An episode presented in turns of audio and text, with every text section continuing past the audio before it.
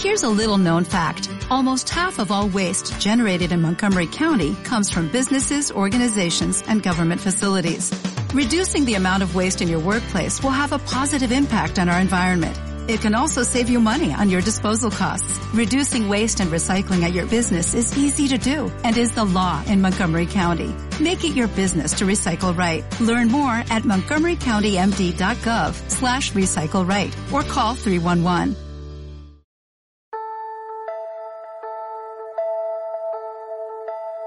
El regalo.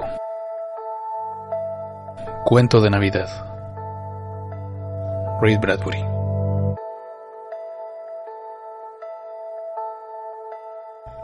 El día siguiente sería Navidad, y mientras los tres se dirigían a la estación de naves espaciales, el padre y la madre estaban preocupados.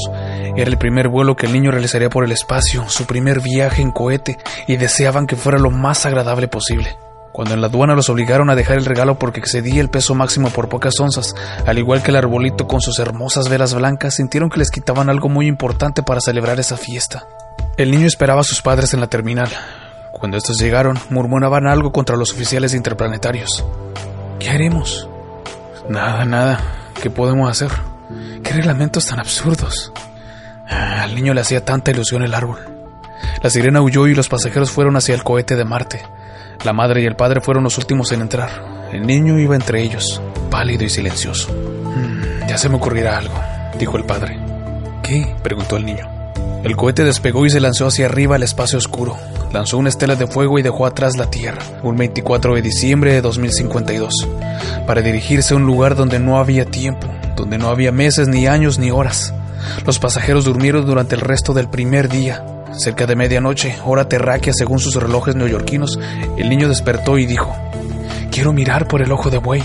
Había un único ojo de buey, una ventana bastante amplia, de vidrio tremendamente grueso en la cubierta superior. Todavía no, dijo el padre, más tarde. Quiero ver dónde estamos y a dónde vamos. Espera un poco, tengo mis razones, dijo el padre. El padre había estado despierto, volviéndose a un lado y otro, pensando en el regalo abandonado, el problema de la fiesta, el árbol perdido y las velas blancas. Al fin, sentándose apenas no hacía más de cinco minutos, creyó haber encontrado un plan. Si lograba llevarlo a cabo, este viaje sería en verdad feliz y maravilloso. Hijo, dijo, Dentro de media hora exactamente será Navidad. Oh, dijo la madre consternada. Había esperado que de algún modo el niño olvidara. El rostro del niño se encendió, le temblaron los labios. Ya sé, ya sé, tendré un regalo. Tendré un árbol. Me lo prometieron. Sí, sí, todo eso y mucho más, dijo el padre. Pero, empezó a decir la madre. Sí, sí, dijo el padre. Sí, de verdad, en serio. Todo eso y mucho más, mucho más. Por ahora, con permiso, regreso enseguida. Los dejó solos unos 20 minutos. Cuando regresó sonreía. ya casi la hora. ¿Me presta su reloj? preguntó el niño. El padre le prestó su reloj. El niño lo sostuvo entre los dedos mientras el resto de la hora se extinguía en el fuego, el silencio y el imperceptible movimiento del cohete. Navidad. Ya es Navidad. ¿Dónde está mi regalo? Ven, vamos a verlo, dijo el padre y tomó al niño de la mano. Salieron de la cabina, cruzaron el pasillo y subieron por una rampa. La madre los seguía. Pero no entiendo, decía ella. Ya entenderás. Hemos llegado, dijo el padre. Se detuvieron frente a la puerta cerrada de una cabina. El padre llamó tres veces y luego dos en código. La puerta se abrió y la luz llegó desde la cabina y se oyó un murmullo de voces. Entra, hijo, dijo el padre. Está oscuro. Te llevaré de la mano. Entra, mamá. Entraron en el cuarto y la puerta se cerró. El cuarto realmente estaba muy oscuro. Ante ellos se abría un inmenso ojo de vidrio, el ojo de buey, una ventana de metro y medio de alto por dos de ancho, por lo cual podían ver el espacio. El niño se quedó sin aliento, maravillado.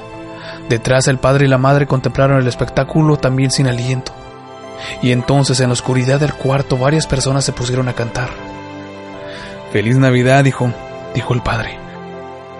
Resonaron los viejos y familiares villancicos. El niño avanzó lentamente y aplastó la nariz contra el frío vidrio del ojo de buey y allí se quedó largo rato, simplemente mirando el espacio, la noche profunda y el resplandor, el resplandor de cien mil millones de maravillosas velas blancas.